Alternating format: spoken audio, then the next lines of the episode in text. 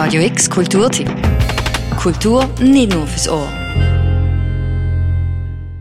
Ich habe das Gefühl, dass Delacroix, Giotto, Tintoretto, El Greco und der Rest, wie auch all die modernen Maler, die guten und die schlechten, die abstrakten und die nicht abstrakten, alle hinter mir stehen und mich bei der Arbeit beobachten. Das hat Pablo Picasso mal gesagt. Du bist vielleicht kein weltberühmter Maler, aber dieses Gefühl kennst du bestimmt auch. Du arbeitest dann etwas und bildest dir währenddessen ein, dass Menschen, die du kennst, dabei wären. Und du fragst dich, wie sie wohl auf das reagieren würden, was du da gerade so fabrizierst.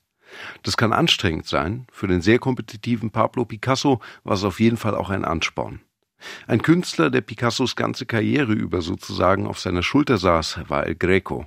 Ein Maler, der im 16. und 17. Jahrhundert, also lange vor Picasso, gelebt hat. Das Kunstmuseum Basel zeigt aktuell eine Ausstellung, die den Dialog zwischen Picasso und El Greco in den Blick nimmt. Der Direktor des Kunstmuseums, Josef Helfenstein, hat sie gemeinsam mit Carmen Gimenez kuratiert. Josef Helfenstein sagt, ich glaube, das Erstaunliche ist, dass diese, äh, diese Faszination an diesem alten, vergessenen Künstler sein ganzes Leben lang angehalten hat. Und wir zeigen das zum ersten Mal.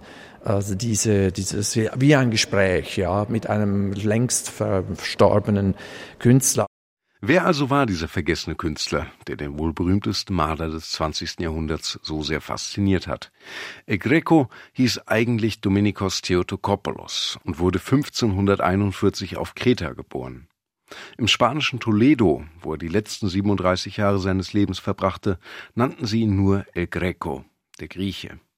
Viel ist nicht bekannt über sein Leben und auch seine Kunst gibt Rätsel auf. Und er war wirklich ein sehr äh, seltsamer Künstler, schon nur durch seine Herkunft. Er hat einen sehr eigenwilligen Malstil quasi entwickelt, äh, der ähm, früher hat man dem gesagt manieristisch, also so verlängte Figuren, wo die Anatomie eigentlich nicht stimmt und eine sehr spezielle Farbpalette, äh, sehr sehr eigenwillig und auch überhaupt ein ein moderner Malstil, der schockiert haben muss und das führte dann auch dazu, dass er kurz nach seinem Tod äh, völlig in der Versenkung verschwunden ist. Er wurde vergessen, weil er irgendwie zu schräg in der Landschaft war. Bei einigen von El Grecos Bildern in der Ausstellung denkt man wirklich, es kann doch nicht sein, dass jemand so schon im 17. Jahrhundert gemalt hat.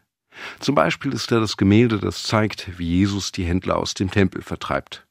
Klar, kunsthistorisch gesehen war das Motiv selbst zu El Grecos Zeiten schon ein alter Hut, aber die Ausführung wirkt durch die grauen und dann wieder knallig bunten Flächen, die Art, wie sich die Figuren zu bewegen scheinen und wie sie proportioniert sind, ganz anders, als man es für die Zeit erwarten würde. Irgendwie so modern. Pablo Picasso entdeckte El Grecos Kunst, die mehrere Jahrhunderte kaum beachtet worden war, schon als junger Kunststudent für sich. Es gibt sogar eine Zeichnung, auf die er notierte Yo El Greco, ich El Greco.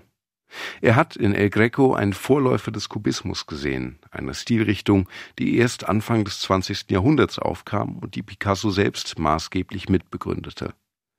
Josef Helfenstein erklärt, wie die Dialogausstellung mit dieser These umgeht.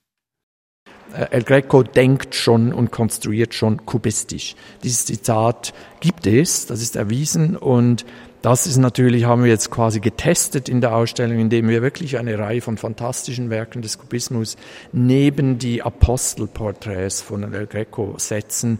Und ich glaube, wenn man das sieht, dann passiert etwas. Aber das, äh, finde ich, müssen die Besucherinnen und Besucher selbst erleben. Ich finde es fast, finde es verrückt. Es ist wirklich großartig, was man da glaube ich, dann sieht, dass es tatsächlich eine, wie so eine Inspiration, so eine intuitive, es findet ein, wirklich ein Gespräch statt zwischen äh, Picasso und El Greco und ich glaube, das spürt man als Besucher.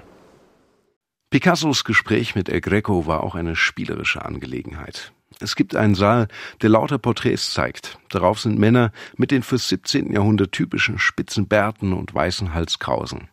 Jedes der ausdrucksstarken Bilder von El Greco hat ein Pendant von Picasso. Die sind dann karikaturartig, zeigen dreieckige Augen, verdrehte Nasen, klobige Finger und sind wunderbar anzuschauen. Picasso El Greco ist eine Dialogausstellung, die sich sehr rund anfühlt. Das liegt daran, dass die Nebeneinanderstellung der beiden Künstler nicht weit hergeholt ist. Es gibt viele Belege dafür, wie sehr sich Picasso mit El Greco seine ganze Karriere über auseinandergesetzt hat. Der Vergleich der Bilder macht auf jeden Fall glaubhaft, was Picasso schon sagte. El Greco gehörte für ihn zu denen, die hinter ihm standen und ihm bei der Arbeit zusahen. Bis zum 25. September ist Picasso El Greco noch im Kunstmuseum ausgestellt. Bildbeispiele und den Link zur Ausstellung findest du auf radiox.ch. Für Radio X, Paul von Rosen. Radio X Kulturtipp. Jeden Tag mehr. Kontrast.